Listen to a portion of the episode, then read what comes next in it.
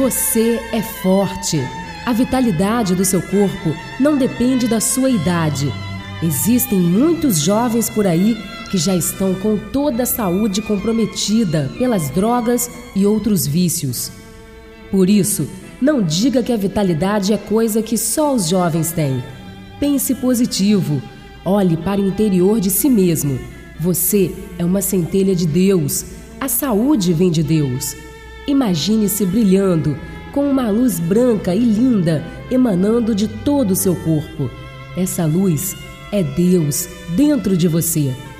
Cada vez que pensar assim, você será mais forte, mais saudável